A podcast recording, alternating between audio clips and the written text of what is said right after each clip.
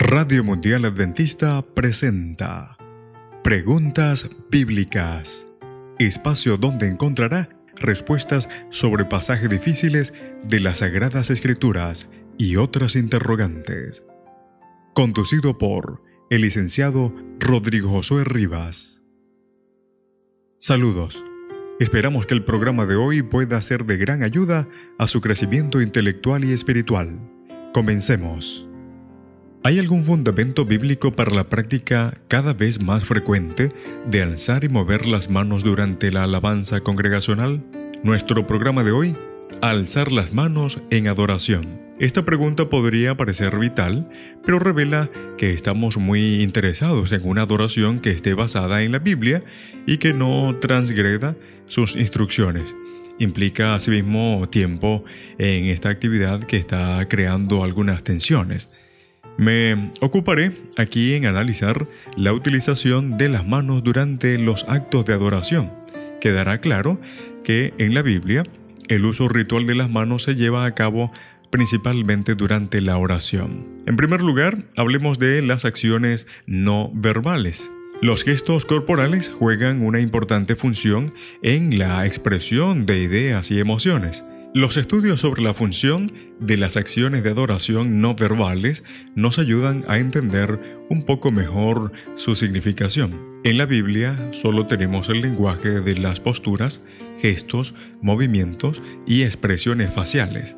El arte del cercano oriente en la antigüedad ilustra muchos de estos gestos que a su vez se mencionan en la Biblia como una práctica común en la adoración y oración. En segundo lugar, hablemos del alzar las manos. Las expresiones alzar las manos, como aparece en el hebreo yadim o yadim, o alzar las palmas sería kapayim, son prácticamente sinónimas. Son utilizadas en contextos diferentes y en algunos casos expresan diferentes significados. Alzar las manos en, es un gesto que expresa adoración en el contexto del culto se exhortaba a los que ministraban en el templo diciéndoles, Alzad vuestras manos al santuario y bendecid a Jehová, como lo dice el Salmo 134, el verso 2. El gesto indicaba que el objeto de las alabanzas era el Señor y que toda la persona participaba de la acción. También se utilizaba para presentar una acción de súplica al Señor. Salmos 28.2 como si la oración fuera colocada en la palma de la mano y elevada al Señor pidiéndole que la aceptase. Salmo 141.2. En otros casos, el gesto expresa la disposición de la persona de recibir del Señor lo que fue solicitado.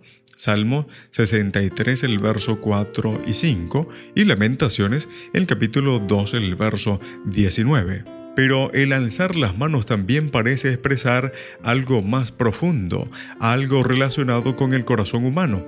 Levantemos corazón y manos al Dios de los cielos, dice Lamentación en el capítulo 3, el verso 41. La acción de levantar las manos se corresponde con la elevación del ser interior del adorador hacia una comunión con Dios. Y en tercer lugar podemos añadir extender las manos.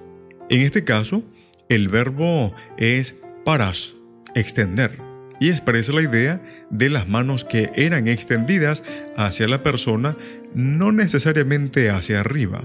En ocasiones se dice que el adorador extendía sus manos hacia el templo y hacia los cielos. Ejemplo de ello en Primera de Reyes capítulo 8, el verso 38 y 39 como el verso 54, asimismo el Salmo 44, el verso 20, o al Señor, como lo expresa Éxodo capítulo 9, el verso 33.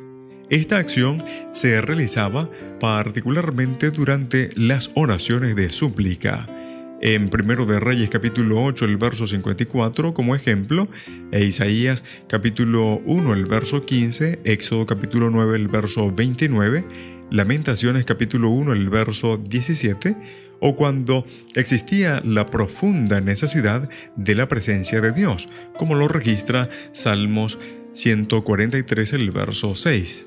En Salmos 88, 9 leemos, Te he llamado Jehová cada día, te he extendido a ti mis manos.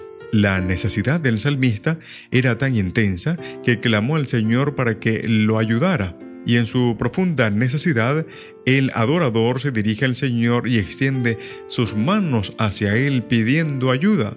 Este gesto más intenso era una expresión de la dependencia que tiene el ser humano de Dios. Salmos 44, 20 y la devoción del corazón por el Señor como lo refleja el libro de Job capítulo 11, el verso 13.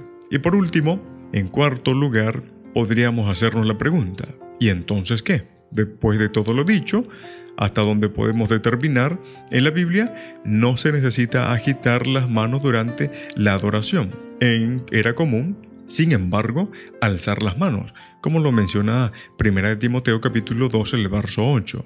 La Biblia no prescribe gestos de manos durante la adoración, pero describe las prácticas aceptadas. El arte cristiano primitivo indica que los cristianos solían orar con los brazos y las manos extendidas hacia los lados para expresar con su cuerpo la crucifixión. Hoy día solemos juntar nuestras manos por delante y por detrás de los lados también. Así que en ocasión la juntamos cruzando los dedos, una práctica común entre los antiguos romanos y sumerios. Otras veces unimos las palmas y los dedos apuntando hacia arriba, una práctica común para los budistas e hinduistas. La introducción de cambios en nuestras iglesias, influidos por los movimientos carismáticos, podría también perturbar el desarrollo de una adoración que debería estar centrada en el Creador y Redentor y en su palabra.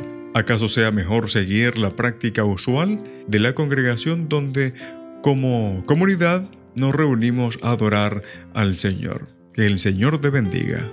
En la producción, Pastor Ángel Manuel Rodríguez. Preguntas Bíblicas fue una presentación de Radio Mundial Adventista